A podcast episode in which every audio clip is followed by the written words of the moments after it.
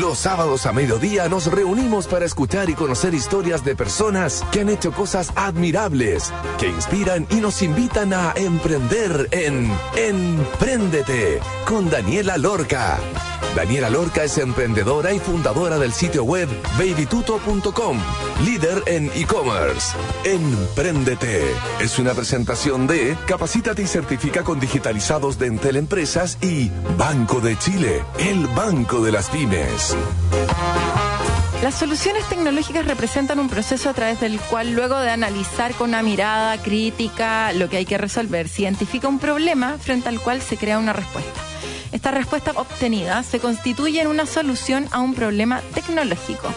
La solución tecnológica entonces es una respuesta que pone en juego los recursos disponibles buscando alcanzar la mayor eficiencia. Una empresa que nació en el 2014 para entregar soluciones tecnológicas e innovadoras en la industria productiva, donde han desarrollado desde un robot submarino hasta sillones de descanso acelerado. Sin duda un abanico de opciones distintas e innovadoras que llegaron hace algunos años y que fueron parte del desafío emprendedor del Banco de Chile. Hoy conoceremos a su fundador, Claudio Gassitúa, para que nos cuente un poco más de Innova Engine, de cómo partió, qué tipo de proyectos han hecho, cómo funciona, entre otros. Bienvenido a Emprendete, Claudio. Muchas gracias por el recibimiento, Daniela. ¿Cómo va todo? Muy contento de estar acá. Súper bien, la verdad es que entusiasmado por este momento también, pero también por todo lo que está sucediendo en la empresa. La verdad ah. es que estamos con hartas, novedades, Y, y empuje, así que contento. Buenísimo. Cuéntanos entonces, ¿cómo llegaste a formar Innova Engine hace tanto tiempo ya? ¿En qué estabas? ¿Por qué soluciones tecnológicas? Mira, la verdad es que esto cayó medio de rebote. Yo vengo de la industria minera en general, eh, siempre desarrollando proyectos y un amigo bien eh, loco y eh, innovador me invitó en algún momento a participar en un proyecto de desarrollar soluciones.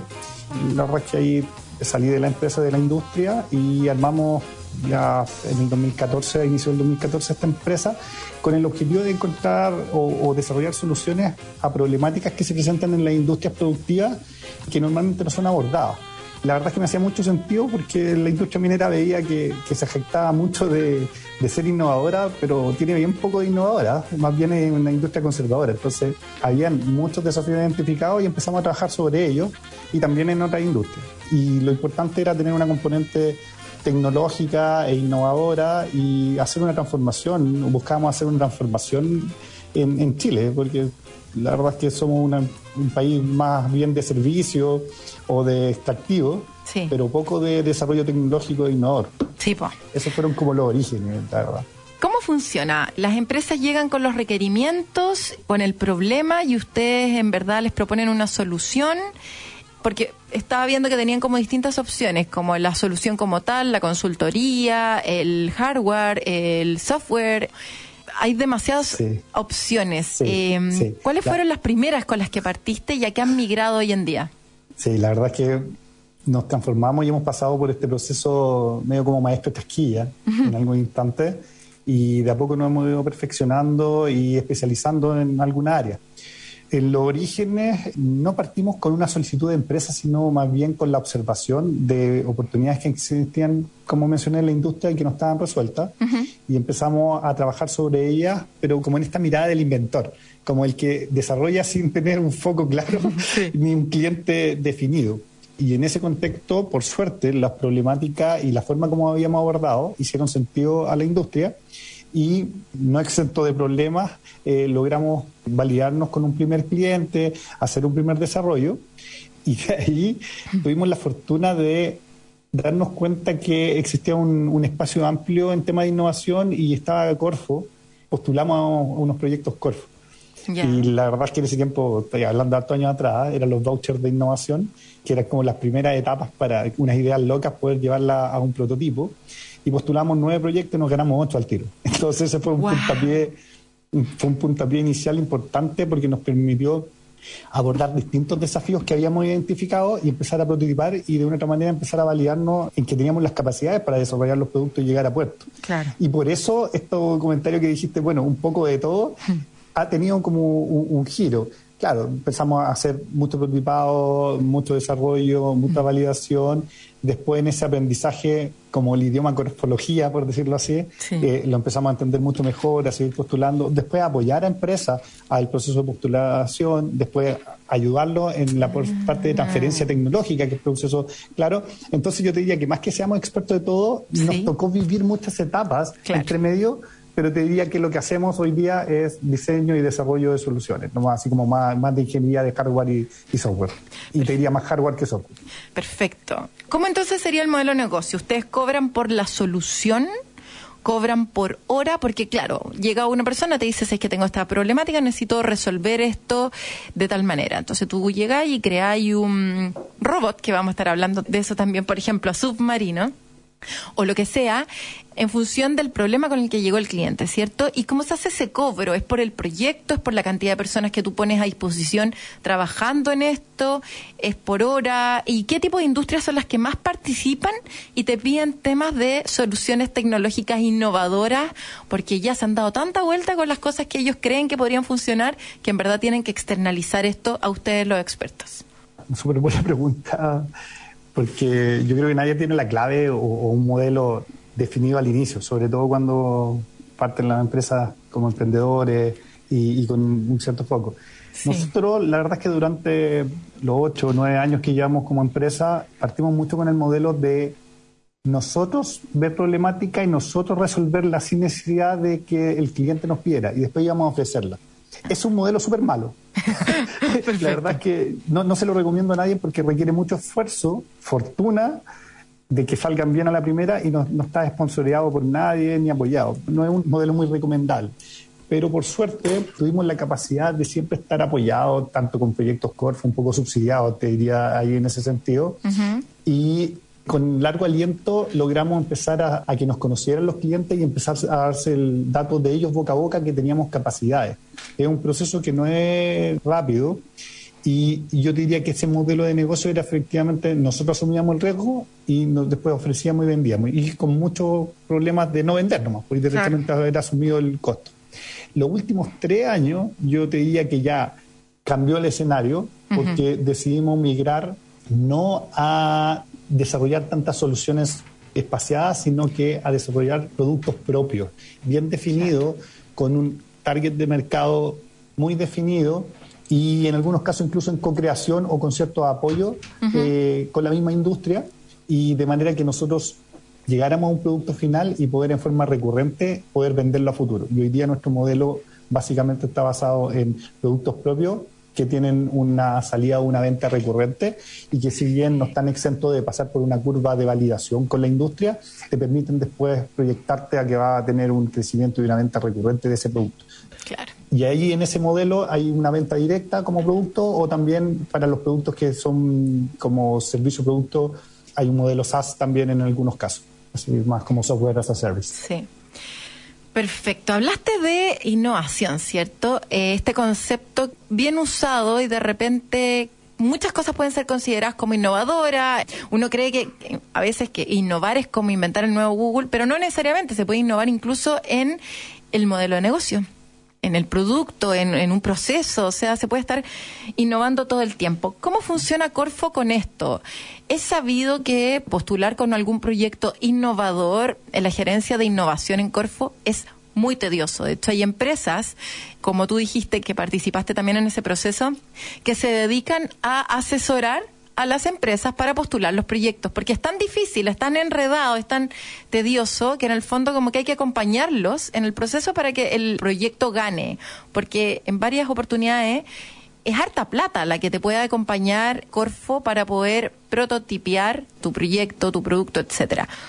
Entonces, ¿cómo es el proceso? ¿Qué se considera como innovación? ¿Cómo funciona Corfo con esto? ¿Cuáles son las recomendaciones que tú le podrías dar a los emprendedores que nos están escuchando sobre ¿qué puedo considerar como realmente innovador, qué no? Y las recomendaciones con respecto a la postulación en Corfo. ¿Cuáles son tus consejos ahí? A ver, lo primero, nunca he estado dentro de Corfo, por lo tanto no sabría, yo, yo sí he visto que han migrado un poco los criterios que se van tomando y también diría que hay un esfuerzo fuerte por tratar de simplificar los procesos. Efectivamente, era muy tedioso, antiguamente era casi hacer una tesis de, doctorado para poder postular y cubrir todos los elementos. Y yo creo que tenía que ver que trataron de abarcar mucho y todavía no estaba la madurez de Chile en cuanto a innovación y emprendimiento. Por lo tanto, pedían mucho para empresas que estábamos muy ajenas a ese proceso, como muy idealizado. Yo creo que han ido simplificando y cada vez cambiando algunos criterios un poco a las necesidades que tiene Chile como país y en ese sentido, sí, con soltura decir que conozco más o menos bien cuáles son los criterios, porque no hemos ganado más de 60 proyectos, tenemos una tasa de aprobación súper alta de los proyectos en total, todas las líneas.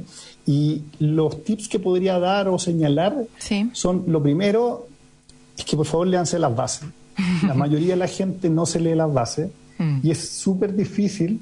Todas las bases dicen qué es lo que quiere obtener Corfo o para qué es la línea. Entonces, lo primero que diría es Léanse las bases cuáles son los objetivos que hay por detrás. Si tu producto no cumple con los objetivos, quizás busca otra línea, porque va a haber una que se adecue a, tu objetivo, pero cada línea tiene distintos objetivos a desarrollarse. Lo otro, obviamente si te piden, vincularte con empresa o desarrollar, no puedes ir solo, tienes que vincularte con una empresa si es parte del objetivo que te están declarando. Entonces lo primero sería como léanse las bases y entiéndala bien. Lo, lo segundo, entender que esto es una métrica, es un concurso básicamente te van a evaluar por todas las métricas y no hay que pensar que esto tú no postulas solo, son cientos de empresas que están por detrás, entonces cada punto cuenta. Si tienes un proyecto en desarrollo que necesitas tener un equipo multidisciplinario, no va a declarar que no, somos cinco personas y somos todos, no sé, comerciales.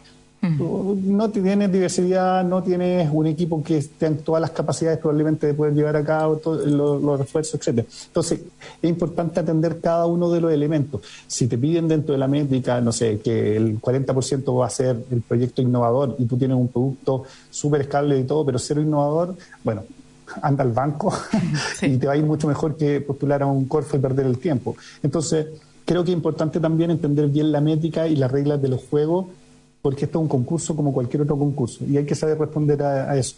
Y en general, sí, efectivamente, si tú no tienes la herramienta, no tienes el tiempo, no tienes las capacidades, tal vez vale la pena invertir. Hay empresas bastante serias que te ayudan y te orientan en postular y hay otras que realmente son súper tantas. En eso hay que tener cuidado. Hay harta persona que, que trata de asesorar y la verdad lo hace súper mal y les termina cobrando a las empresas, pero sin resultados claros en el proceso de postulación. Yo creo que ahí cada uno tiene que atender y cada uno tendrá la respuesta si tiene los tiempos o no para poder postular y entender. Pero yo diría que hoy día no está tan difícil la base, hoy día están cada día más, más simples y tampoco hay que tener todos los papeles en forma engorrosa previo como era antes. Antes tenías que tener todos los papeles antes de que incluso te adjudicaran. Ahora por lo menos han simplificado eso todo el proceso. Oye, Claudio, y con este como pivote que tuvieron de pasar de hacerlas todas, o sea, como de consultorías tecnológicas, hardware, software, diseño industrial, producto, servicio, etcétera, a en verdad tratar de enfocarse principalmente en el diseño de la solución, ¿cierto? Y como la implementación de en gran parte ahora hardware. ¿Cómo sales a buscar esos clientes? Desarrollas este producto que le puede servir a varias empresas en industrias puntuales y cómo sales a buscar esos clientes. Vas como con tu robotito diciendo, oye, cáchense esto lo que hace, qué increíble, es en alguna feria, es con el boca a boca. ¿Cómo consigues llegar a todos los actores de una industria cuando el producto es puntual y resuelve algo específico, como lo que vamos a estar hablando en el segundo bloque? El proceso particular, por lo menos de la empresa, fue muy boca a boca. Nosotros jamás hemos hecho difusión en nada. No han invertido en marketing. No, y, de hecho, mi página web. Lo que voy a decir es anti todo lo que te sugieren. ya. Y yo recomiendo que no hagan nada de lo que yo hice. Eh, porque tuvimos bastante fortuna, si hay que ver la realidad, los números lo indican, de 100 empresas, bueno, pasa en mi Valle de la Muerte quizás el 2%, 3%. Nosotros tuvimos la fortuna de que fuimos constantes, de que justo nos apalancamos siempre mucho con Corfo, pero esos subsidios no siempre están a la mano y uno se mal acostumbra muchas veces en seguir postulando como encuentra la beta de, seguir innovando y desarrollando apalancados con líneas Corfo, se te olvida crecer en forma ordenada. ¿Qué pasa cuando ya no tengas este subsidio? Y pierdes mucho tiempo en ese proceso de estar subsidiado. Nosotros durante los primeros cinco o seis años, la verdad es que hicimos mucha innovación, muchos proyectos, conocimos a muchas empresas en este proceso de industria y fue todo boca a boca. La gracia es que hoy día ese boca a boca sí nos ha servido para tener contactos, relaciones, pero no es el camino más orgánico. Entonces, hoy día cuando logramos desarrollar, generalmente el vínculo que logramos con la empresa es bastante profundo. Hay un trabajo, yo diría que quizás eso es un, tema relacional que hacemos bastante bien. Hay un vínculo bastante profundo con la empresa, en entender un poco la problemática, generar un grado de confianza y es por eso que también en este último tiempo nos han acompañado en nuestras voladas, por decirlo así, o en los productos propios, porque también hemos tenido un portfolio histórico de productos y proyectos que han llegado a puerto y que de una u otra manera nos avalan con las capacidades, pero a nivel de difusión nulo. O sea, de hecho no publicamos nada y recién este año, yo te diría que es primera vez este año, con el Banco Chile y todo, empezamos a decir, ya, activemos algunas redes, creemos un LinkedIn, creemos un Instagram, creemos mm. algo y, que la verdad el esfuerzo ha sido un poco lo que hemos hecho todavía, pero hay que entender que también el mundo cambió y existen los medios digitales que hay que explotarlo y nosotros ahí tenemos todavía una deuda importante. Totalmente. Oye, vamos a estar hablando en el segundo bloque acerca de un robot submarino con el que te hiciste famoso ahí en Desafío Emprendedor y vamos a ir una pausa. Antes de ir a la pausa les voy a contar que en Entel Empresas creamos la primera plataforma web de capacitaciones sobre herramientas tecnológicas para emprendedores y pymes de Chile. Entra en entel.cl slash digitalizados y aprenda tu ritmo de manera online desde cualquier lugar y gratis. Te iremos acompañando en este proceso de aprendizaje, mostrándote tus grados de avance tus resultados y guiándote en cómo seguir adelante. Recuerda, capacítate gratis en entel.cl slash digitalizados. Si necesitas aumentar las ventas y potenciar la gestión de tu negocio, sé parte de las iniciativas que el programa Pymes para Chile tiene para tu empresa. Conoce más en bancochile.cl, portal Empresas y Pyme, Banco de Chile, el banco de las pymes. Y a propósito de submarino, obvio que vamos con Yellow Submarine de The Beatles y ya estamos de vuelta, estamos con Claudio Gassitúa, el fundador de Innova Engine. Vamos y volvemos.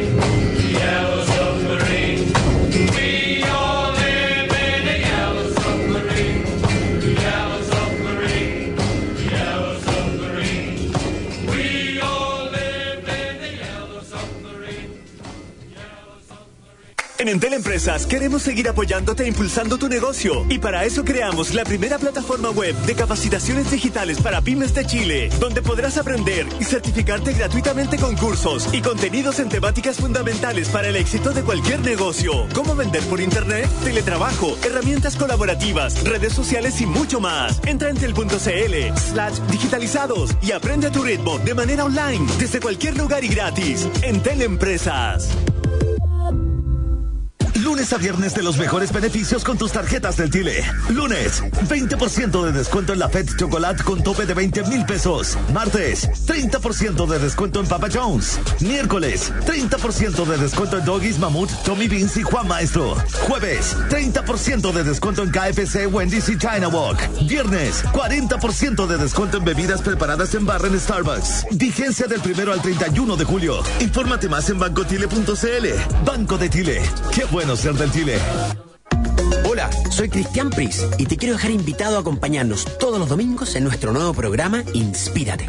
Hablaremos de diseño, de decoración, entregaremos tips y tendremos invitados increíbles que nos ayudarán con todos sus consejos y con toda su inspiración a dejar nuestros espacios mucho más felices. Te espero todos los domingos a las 11 de la mañana por Radio Agricultura y luego a las 20 horas en nuestro canal de YouTube Agricultura TV. Síguenos en nuestro canal de YouTube Agricultura TV. Inspírate. Es presentado por Hunter Douglas. En agricultura es Empréndete con Daniela Lorca. Ya estamos de vuelta, entonces estamos conversando con Claudio Gassitúa, el fundador de Innova Engine, que ha creado soluciones tecnológicas para más de 100 proyectos y ahora pivoteó entonces su modelo de negocio a empezar a tener sus propios productos que le empieza a vender a estas empresas. Hablemos de los tipos de productos que has hecho. Dentro de tus desarrollos destacados han diseñado y fabricado máquinas de dimensionamiento y corte de madera, sistemas biométricos para activación en camiones mineros, sillones de descanso que no sé lo que es, que te voy a preguntar. Y el que más trascendió a nivel mediático fue ese ROV submarino con inteligencia artificial, que fue el que salió en el programa Desafío Emprendedor. ¿Qué es este robot y también qué es estos sillones de descanso acelerado? ¿Qué cumplían? ¿Cuál era el rol de estos productos y cómo fue el proceso de creación de ambos? Vamos a partir quizás por el sillón. Dale, ya. para, contar un poco, porque justo era del modelo pasado, cuando, cuando trabajábamos mucho en co-creación con empresas, pero desde el punto de vista de, objetivos de otra empresa. Esto nace porque una emprendedora, Claudia Grovel, de Neurotecnia, que era terapeuta, tenía la idea de conjugar distintos elementos que hoy día en medicina de medicina alternativa también se indican como que son eh, propicios para mejorar el nivel de descanso entre ellos niveles de, luminosidad, frecuencia, sonido, eh, en ciertas bandas, posición, etc. Y llegó con este desafío de, oye, ¿podríamos llegar a generar un sillón de descanso o algo que acelerara esto con estos conceptos? Y ahí es donde nosotros tomamos el desafío, empezamos a trabajar en un sillón que tenía ciertas características de ergonometría, lo que se denomina la posición de cero gravedad, que es cuando el astronauta llega en el espacio y no tiene gravedad, está como una posición media fetal, hay menores puntos de presión, influyen mejor la sangre y otros elementos. Empezamos a trabajar con ciertas frecuencias de sonido que eran para relajarte, luminosidad con distintas combinaciones de RGB y vibraciones y, y al final te queda una cabina de descanso que lo que hace que en 20 minutos tú descansas el equivalente como a 3 horas. Y si bien lo construimos y pensamos, bueno, esta cuestión puede ser un placebo o no, porque cualquier persona podría descansar si, es que, si que te dan un, espacio con todos estos elementos, al final se hicieron estudios con la Universidad de Chile, posteriormente con la Mutual, y se demostraron que tanto físicamente y biológicamente sí se producían elementos que permitían un mayor descanso.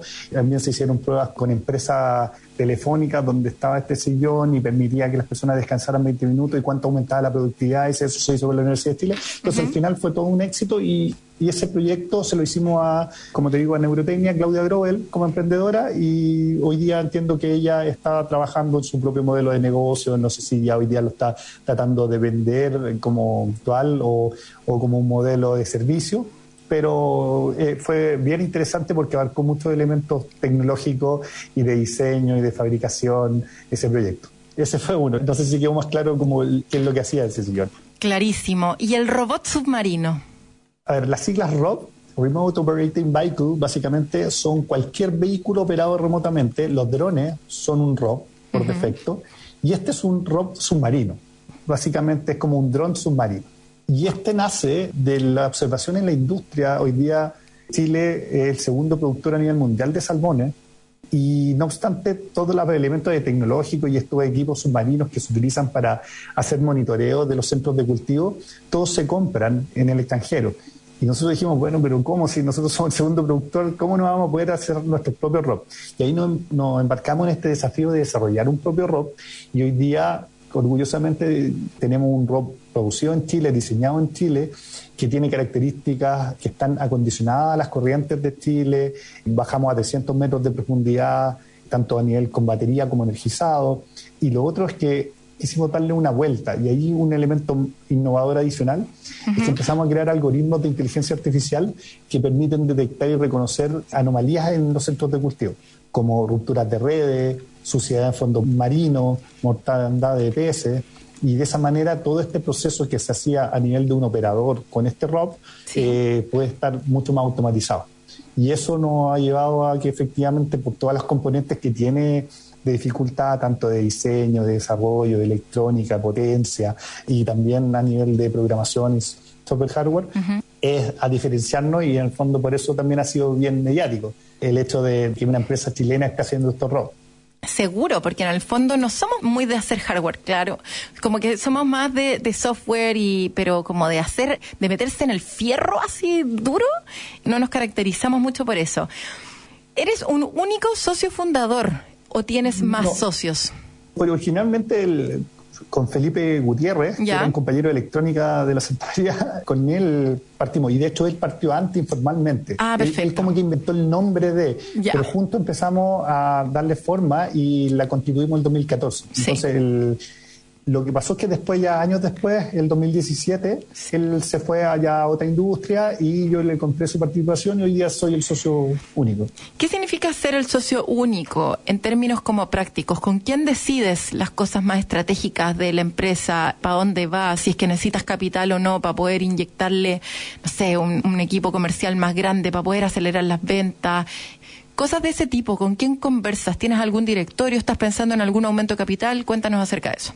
Sí, efectivamente es ingrato el proceso cuando uno está solo. Mm. Eh, el fondo cometen muchos errores que tal vez gente con mayor madurez o con otra mirada te podrían orientar. Por otro lado, también eh, resuelven los elementos de forma mucho más ágil y para bien o para mal, también eh, los resultados te enorgullecen más. Así que tienen los pros y contras. Bueno, en este sentido, durante los primeros años conversábamos con Felipe como miradas distintas y después ya solo tomar decisiones. Pero por suerte hay algunas redes de mentoría que nos han ayudado a orientar. Por ejemplo, NetMentora nos ayudó a través de Verónica Fischer, nos apoyó harto. En algún momento con Agora Partnership también tuvimos conversaciones de orientación y que nos permitían como mejorar algunos elementos. Pero ya cuando empiezas a consolidar ciertos productos y a crecer, en algún momento necesitas tener opiniones más maduras y también empezar a mirar en aumento capital. Y hoy día, por eso mencionaba al inicio que estamos con como novedades, logramos generar una ronda de inversiones bastante interesante con un grupo de la industria acuícola, que justamente para poder fortalecer nuestra línea de rock porque nosotros estamos acá en Santiago y, es una industria muy cerrada que necesita tener gente capacitada y con conocimiento de la industria. Y, este grupo de empresas está allá y hoy día están en un proceso de adquisición del 50% de la, de la empresa. ¡Wow! ¡Felicidades! Felicidades. Oye, Claudio, ¿cuáles han sido los principales problemas o desafíos y recomendaciones para entrar en la fabricación de hardware? ¿Cuáles son las cosas que hay que considerar? ¿Qué tipo de personas se necesita tener? ¿Son ingenieros? ¿Son ingenieros eléctricos? ¿Cuál es el perfil de esas personas y qué conocimientos tienen que saber para poder hacerlo bien y tener un negocio exitoso en el desarrollo de hardware acá en Chile? Ojalá que fuese solo limitado a las personas. Yo creo que hoy día tenemos capacidades que antes quizás no estaban. Hoy día tenemos bastante electrónico de alto nivel, de la Santa María, de la Universidad de Concepción, de, bueno, no, no, voy a encasillar a universidades particularmente, pero, pero sí ha habido un, crecimiento en el nivel de profesionales. Lo malo es que todo el mundo está cambiando de toda la industria y prácticamente no hay. Se los llevan en etapas muy temprano. Por lo tanto, empresas que están recién partiendo o que tienen poco capacidad o espalda financiera, no es muy difícil competir contra industrias ya consolidadas porque todos se los llevan. Entonces, cuesta encontrar gente con capacidades y que estén como en la misma parada o la tuya. En ese sentido, el recurso humano es clave, pero existe. Yo te diría que temas de capital lo necesitas sí o sí para sostener cualquier proyecto de hardware o cualquier proyecto de innovación, salvo que tengas la venta calzada, que sea muy pocas ocasiones. Tienes que tener una espalda financiera y la resiliencia necesaria para entender que puedes fracasar y eso yo te diría que es lo más complicado, esa incertidumbre constante que tiene el emprendedor o la empresa en etapas tempranas de que si uno no encuentra una beta o, un, un, producto calzado con una industria, es una alta probabilidad que puedas morir en el camino. Yo creo que ese sufrimiento o esa curva es la que más día a día nos hace sufrir. Sí. Creo que hoy día, por suerte, estamos en un escenario distinto. Buenísimo. Y así como en 15 segundos, ¿cómo fue tu paso por Desafío Emprendedor? ¿Lo recomendarías? ¿No lo recomendarías? O sea, totalmente. O sea, eh, lo recomendaría 100% y no necesariamente porque me haya dado en particular a, a, mí como empresa y como representante de ella la llegada a mis clientes finales. Es por primera vez como que se genera un vínculo con una vitrina que es muy difícil de entrar, es muy caro ir a la tele y que te den esta vitrina es sensacional. Y también la experiencia que tuvimos con los coaches, con ustedes, también fue muy buena. Y sobre todo el vínculo que se genera entre empresas y después, como todos están en la misma parada, al final se empiezan a dar los datos entre inversionistas, eh, apoyarse en, las ideas que tiene uno con otro. Entonces, totalmente recomendándole el proceso. Muy buena, buena, buena llegada y disposición de Banco Chile. Así que, la verdad, todo excelente.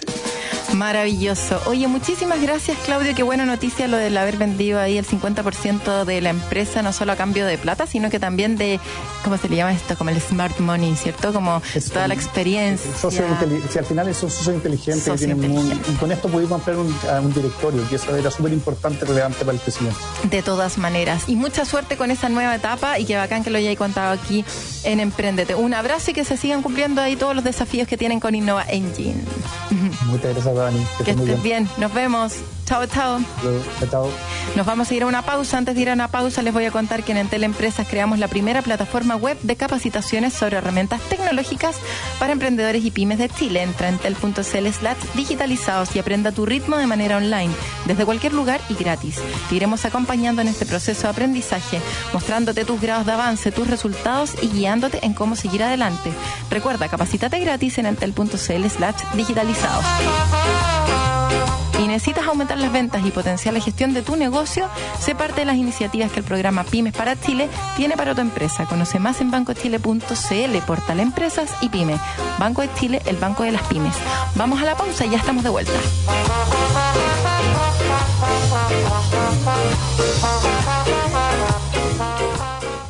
Lunes a viernes de los mejores beneficios con tus tarjetas del Tile. Lunes, 20% de descuento en la Fed Chocolate con tope de 20 mil pesos. Martes, 30% de descuento en Papa Jones. Miércoles, 30% de descuento en Doggies, Mamut, Tommy Beans y Juan Maestro. Jueves, 30% de descuento en KFC, Wendy's y China Walk. Viernes, 40% de descuento en bebidas preparadas en barra en Starbucks. Vigencia del primero al 31 de julio. Infórmate más en bancotile.cl. Banco de Tile. Qué bueno ser En Entel Empresas queremos seguir apoyándote e impulsando tu negocio. Y para eso creamos la primera plataforma web de capacitaciones digitales para pymes de Chile, donde podrás aprender y certificarte gratuitamente con cursos y contenidos en temáticas fundamentales para el éxito de cualquier negocio. Cómo vender por internet, teletrabajo, herramientas colaborativas, redes sociales y mucho más. Entra en tel.cl slash digitalizados y aprende a tu ritmo de manera online, desde cualquier lugar y gratis. Entel Empresas. En agricultura es Empréndete con Daniela Lorca. Ya estamos de vuelta entonces en nuestro segundo bloque. Vamos a estar conversando con Fernando Layana, director de los premios Más 50 Emprende de Chile. Estos premios que revolucionaron el sistema emprendedor español ya llevan tres versiones y ahora aterrizaron en Chile. www.50emprende.cl, donde 255 valientes están listos para dar un energético giro en sus vidas. Bienvenido a Emprendete. ¿Cómo estás, Fernando? Muy bien, encantado de estar con vosotros. Fernando, cuéntanos, ¿qué es esta iniciativa de Más 50 Emprende Chile? Bueno, esta es una iniciativa que surge en España en el año 2019 y que surge de una película ¿eh? que se llama Abuelos, nunca es tarde para emprender, una comedia muy divertida por el director Santiago Requejo y que pone el foco en la problemática de las personas mayores de 50 desplazadas normalmente del mercado laboral y que por así decirlo, bueno, pues se sienten discriminadas por razones de edad, ¿no? Entonces entendimos que el emprendimiento puede ser una vía a través de la cual pues pueden seguir eh, siendo protagonistas de la sociedad, aportando valor, todo ese talento, todo este eh, conocimiento, toda esa experiencia que tienen las personas mayores y que en una sociedad que denominamos del conocimiento no podemos desaprovechar. A partir de ahí, bueno, pues el año pasado vimos la posibilidad de dar el salto a Latinoamérica y qué mejor país Chile para hacerlo. Y ahí estamos, ¿no? En esta primera edición en Chile, eh, Santiago Riquejo y yo estuvimos, hemos estado 10 días en Santiago, lanzando, digamos, la convocatoria, bueno, viendo, eh, visitando entre los emprendedores postulantes, viendo las actividades eh, organizadoras y bueno, la verdad es que muy contentos de cómo se está desarrollando todo.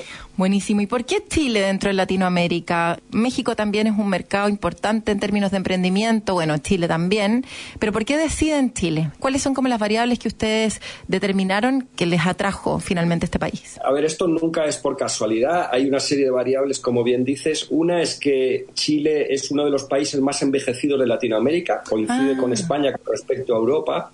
Entonces, esta problemática se ve como más acuciante, ¿no? En el sentido de que la prolongación de la vida laboral, o sea, de la esperanza de vida, la inversión de la pirámide de edad, nos lleva a pensar que dentro de muy pocos años el nicho de población de mayor de 50 años va a ser la que va a protagonizar la vida social, económica, eh, etcétera, de, de todo el ecosistema emprendedor. ¿no? Entonces, Chile era un, es un país, creemos, como así lo está demostrando estas primeras etapas del lanzamiento del premio, que podía realmente sensibilizar y, y empatizar con esta iniciativa. Luego hay otras razones, también de índole un poco más personal, porque yo estuve haciendo hace años consultoría en Chile, entonces, bueno, tengo lazos con entidades, con instituciones y, bueno, y esto siempre, siempre necesitas, ¿no? Ir de la mano de, de personas, de profesionales que realmente creen en el proyecto y que son capaces de levantarlo en la distancia, ¿no? Porque también es verdad que, que a 10.000 kilómetros es complicado el gestionar un proyecto de este tipo si no tienes personas convencidas y cercanas, ¿no? Maravilloso. ¿Cómo se gestó la idea de un concurso para emprendedores de 50 años y en qué etapa del concurso están ahora? Algo contaste que en el fondo son las personas envejecidas que quieren hacer otra cosa, que se empiezan a quedar desempleados. ¿Son más hombres? ¿Son más mujeres? ¿En qué etapa del concurso están ahora aquí en Chile? ¿Cómo ha sido esa convocatoria? ¿Las personas se entusiasmaron con esto aquí? Porque claro, tú decías que esto nació con la idea de esta inspiración de la película en España y probablemente en España esto ya tiene harto, no sé, llevaban tres versiones. Pero ¿cómo ha sido la llegada acá en Chile? Pues muy bien, la verdad es que mucho mejor de lo que imaginábamos, ¿no? Hay que decir que esta primera versión es una versión un poco, una prueba piloto, porque está, digamos, eh, circunscrita a lo que es la Providencia dentro de Santiago y luego la región de los ríos. Es una iniciativa apoyada por Corfo, que lo tengo que decir, y realmente es una idea y un concepto tan transversal que opera igual y tiene la misma respuesta en hombres, en mujeres, en personas de 50, en personas de 60, de 70, de 80. Tenemos experiencia, la verdad es que en España y, y también ahí en Chile hemos podido conocer a algunos de los postulantes ahí en Providencia. Sí. Bueno, pues con qué ilusión, con qué ánimo, con qué esperanza ven una iniciativa de este tipo cuando normalmente los ecosistemas emprendedores están muy volcados hacia los jóvenes, ¿no? Entonces han visto realmente una oportunidad de que alguien por primera vez digamos, bueno, pues les escucha, les atiende, hay un premio específico para ellos, una convocatoria, hay una formación específica para ellos que se centra básicamente en una serie de fortalezas que tiene una persona senior y que no tiene una persona junior. Es decir, siempre pensamos en el emprendimiento como, como algo para jóvenes, ¿no? Que están Mm. buscando el nuevo Facebook, el nuevo Instagram, no lo sé, ¿no? Y realmente cuando se profundiza un poquito, hay que ver qué conocimiento, qué talento hay en las personas mayores de 50 y que, por supuesto, están capacitadas para emprender. De hecho, las tasas de emprendimiento senior son mucho más altas que las tasas de emprendimiento junior. Con lo cual, bueno, pues este proyecto trata de poner eso en, el foco para que realmente estas personas pues pierdan el miedo y puedan seguir eh, aportando todo ese conocimiento que tienen a la sociedad. Maravilloso. ¿Quiénes son los jurados entonces y cuáles son los premios de este concurso? Hay premios en metálico, en lo que es dinero, que quizá no es lo más importante, porque para nosotros lo importante es que los proyectos premiados, digamos, tengan eh, un acompañamiento, tengan una formación detrás, haya, digamos, una vocación para permanecer en el tiempo. No queremos simplemente que se dé un dinero y ya está, ¿no? Entonces, en esto hemos sido muy cuidadosos a la hora de, bueno, de buscar entidades auspiciadoras, como puede ser, por ejemplo, el Senior Lab de la Universidad Católica de Chile, como puede ser CFT Cenco, como puede ser la caja de compensación de los héroes, que aporta unas cantidades también importantes para, para que haya esta formación, etcétera. Y por lo tanto, bueno, pues siempre hemos querido que más allá de, de unos premios en metálico que son, bueno, 3 millones de pesos, 2 millones de pesos, un millón de pesos para los tres primeros, que no son cantidades excesivas, pero como te digo, para nosotros lo más importante es toda la capacitación que hay detrás, es todo el impulso, es toda la motivación que tendrá, digamos, como culminación un gran evento que celebraremos en octubre con una final de los 10 mejores delante del, bueno, delante de un jurado que la verdad es que tenemos bueno, personas referentes del emprendimiento en Chile espectaculares. ¿Quiénes? Yo no eh, estoy. Bueno, bueno, bueno, está abierto todavía, ¿eh? O sea que no. está abierto todavía y de hecho estamos involucrando todavía a algunas personas. Por tanto, por tanto, no cerremos la puerta, ¿no? Eh, pero bueno, hoy en día, pues no sé, te puedo citar, por ejemplo, a Daniel Lacaret, a Paulina Poza, a Fernanda Vicente, que es la Lo ubico todo perfecto. del Pacífico, a David Allendes, a Nicole Fortes también.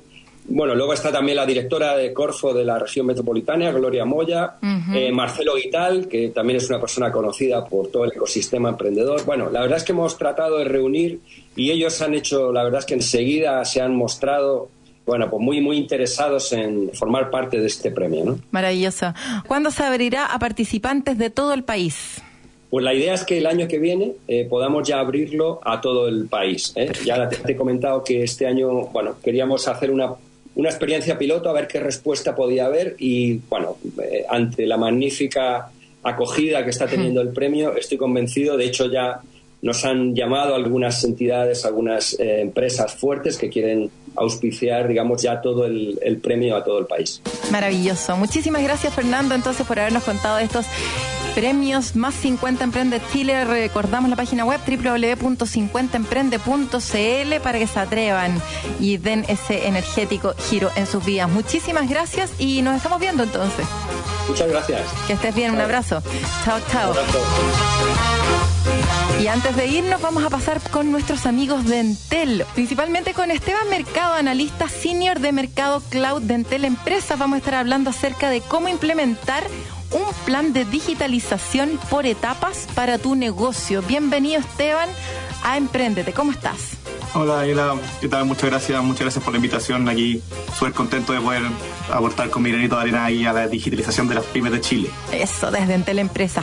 Para que entendamos a los que nos estamos enfrentando, ¿cómo podrías tú definir la digitalización de las empresas? Bueno, en realidad la digitalización es un concepto que actualmente tiene muchas definiciones, también se habla del concepto de transformación digital de las empresas, pero junto aquí con el, equipo de Entel hemos definido una, una definición que logra como simplificarla y abarcar todo, básicamente. La definimos como el proceso de detectar debilidades e ineficiencias en las tareas de mi empresa y llevarla al mundo digital con el fin de hacerlo más eficiente. Es como una definición bien estructurada, pero en realidad tiene tres conceptos importantes que, para resumirle y hacerlo más fácil de entender, eh, la primera es el proceso de detectar debilidades e ineficiencias, que es poder entender realmente si es que lo que estoy haciendo yo en todas las tareas de mi empresa, en todas las tareas del día a día, son eficientes.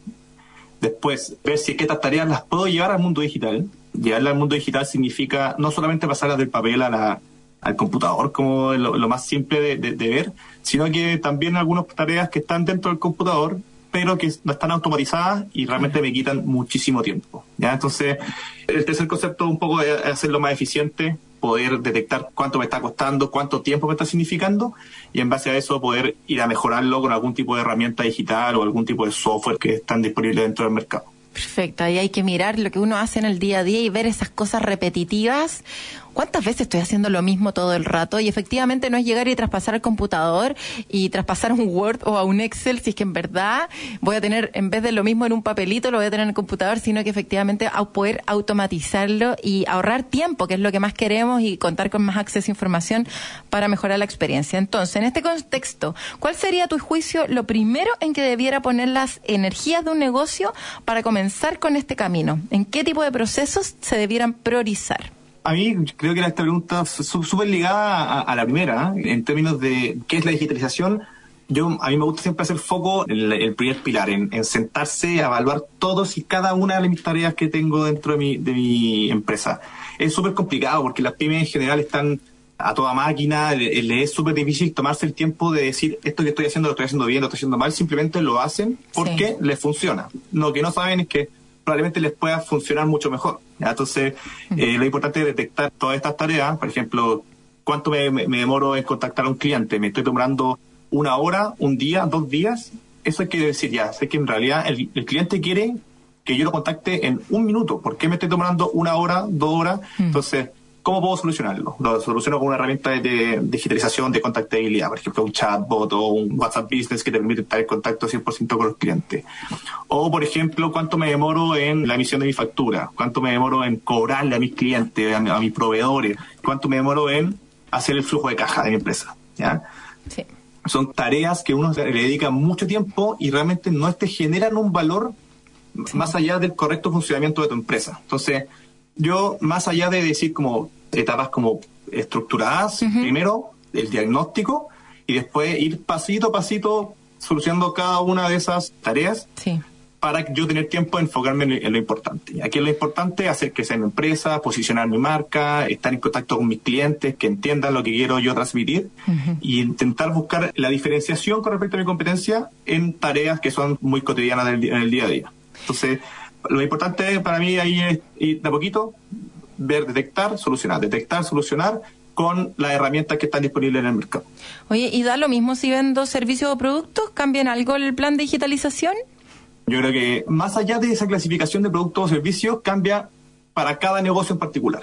Porque no es lo mismo vender un producto, yo importo desde China y lo vendo acá en Chile, o si yo lo, lo, genero desde su materia prima, lo elaboro, como que para cada uno de sus procesos es súper distinto el plan de digitalización. O sea, yo tengo que detectar bien qué es cada una de esas etapas y ver qué etapa puedo eh, mejorar y hacerlo más, más eficiente. ¿eh? Y lo bueno de esto, en realidad, es que en todo este concepto de digitalización está muy presente. Hay muchas empresas que te van a ayudar para ese negocio particular que tú tienes, por ejemplo. O sea, existen software para, no sé, una cafetería, para una clínica gigante, para una, clínica más chica, existen tecnologías para un local de la esquina donde uno va a comprar pan, o una exportadora de productos a nivel regional.